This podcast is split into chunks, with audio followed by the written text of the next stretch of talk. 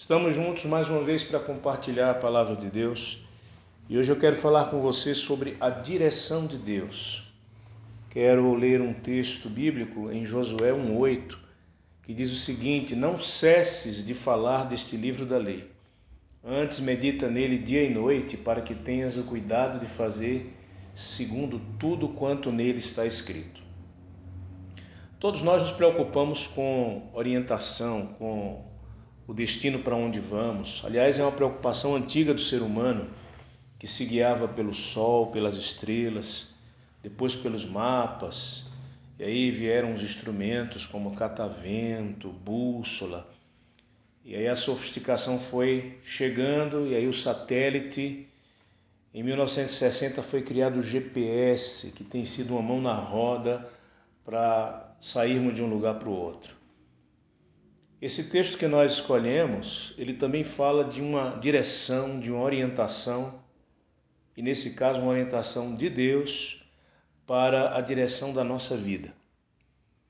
É um texto que registra um momento em que Deus chama Josué para liderar o povo de Israel, porque Moisés havia morrido e ele escolheu Josué para substituir Moisés.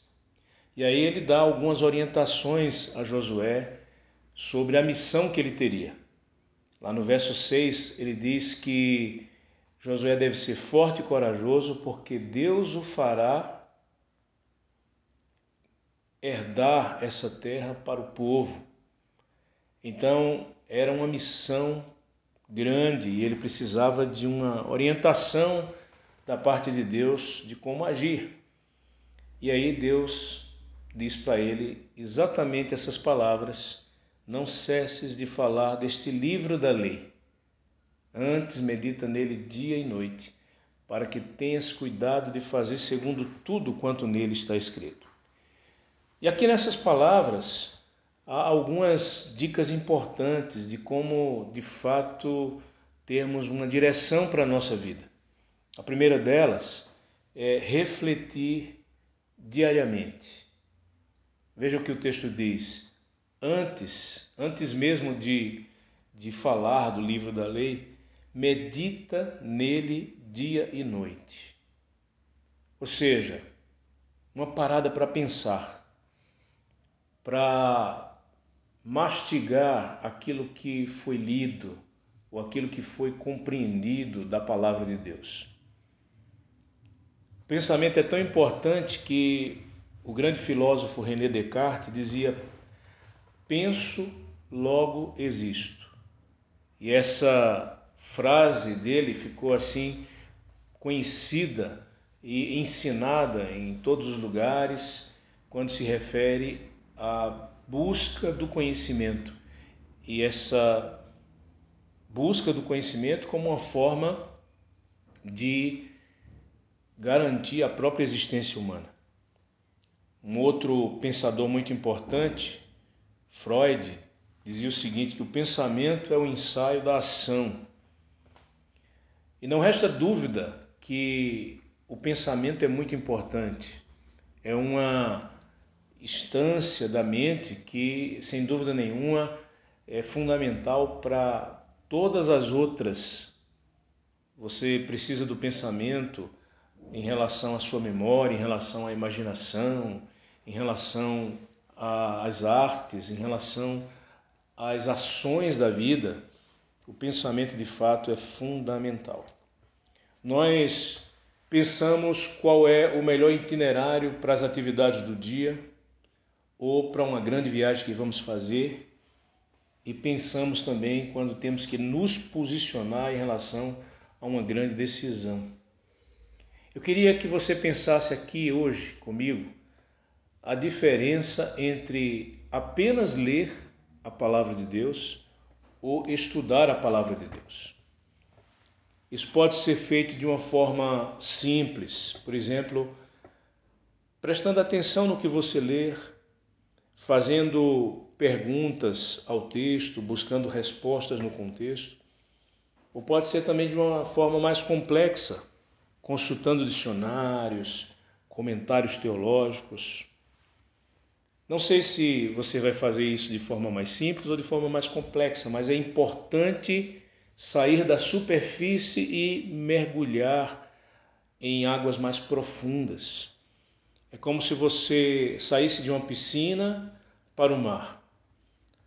É isso que Deus quer dizer a Josué quando ele fala: medita nessas palavras, no livro da lei, dia e noite.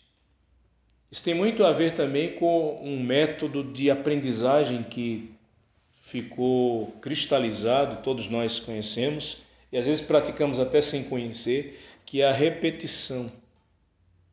Quando uma pessoa, por exemplo, treina uma língua, um idioma, um instrumento musical, diariamente ele está fazendo isso, né? Ele está repetindo aquelas aqueles conhecimentos de modo que vai fixando o conhecimento sobre aquilo. E a minha pergunta para você é: você tem refletido na palavra de Deus?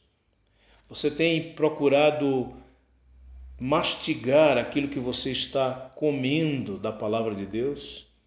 Você tem procurado fixar aquilo que você tem compreendido da palavra de Deus? Essa é uma forma de buscar a direção de Deus para a sua vida.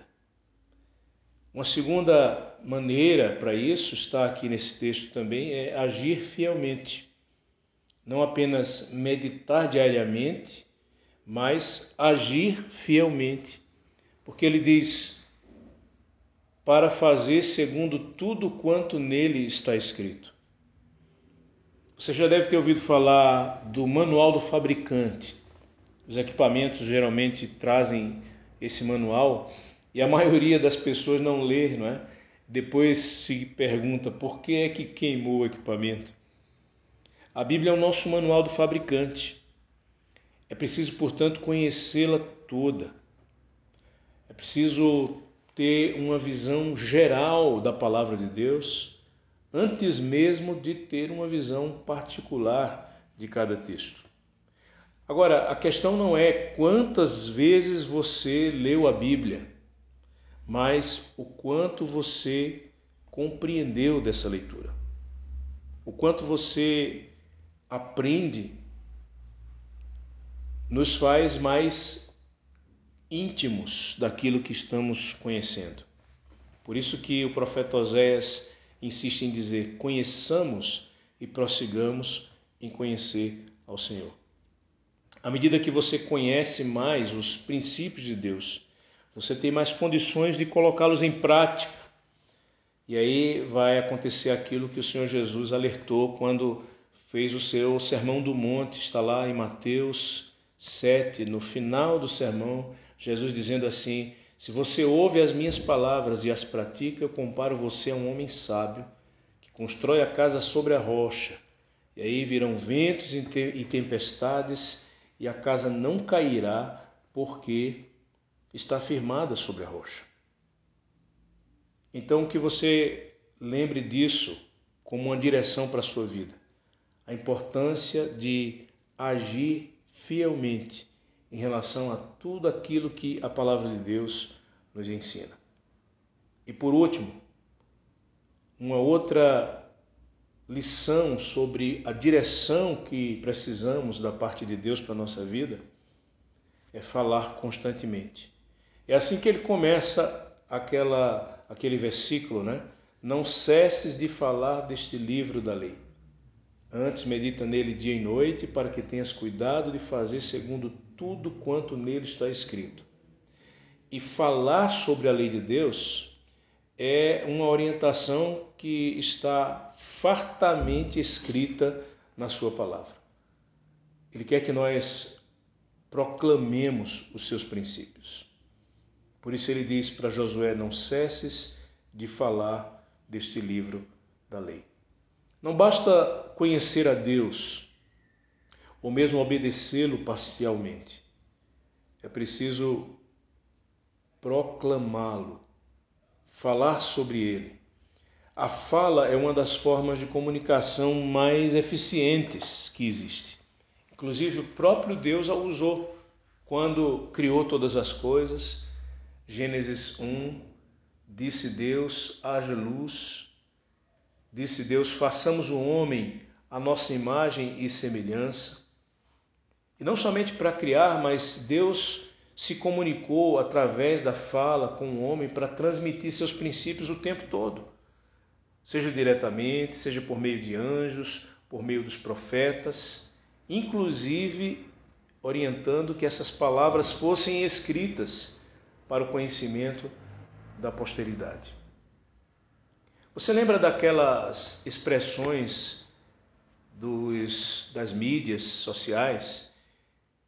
Curta, compartilhe, comente.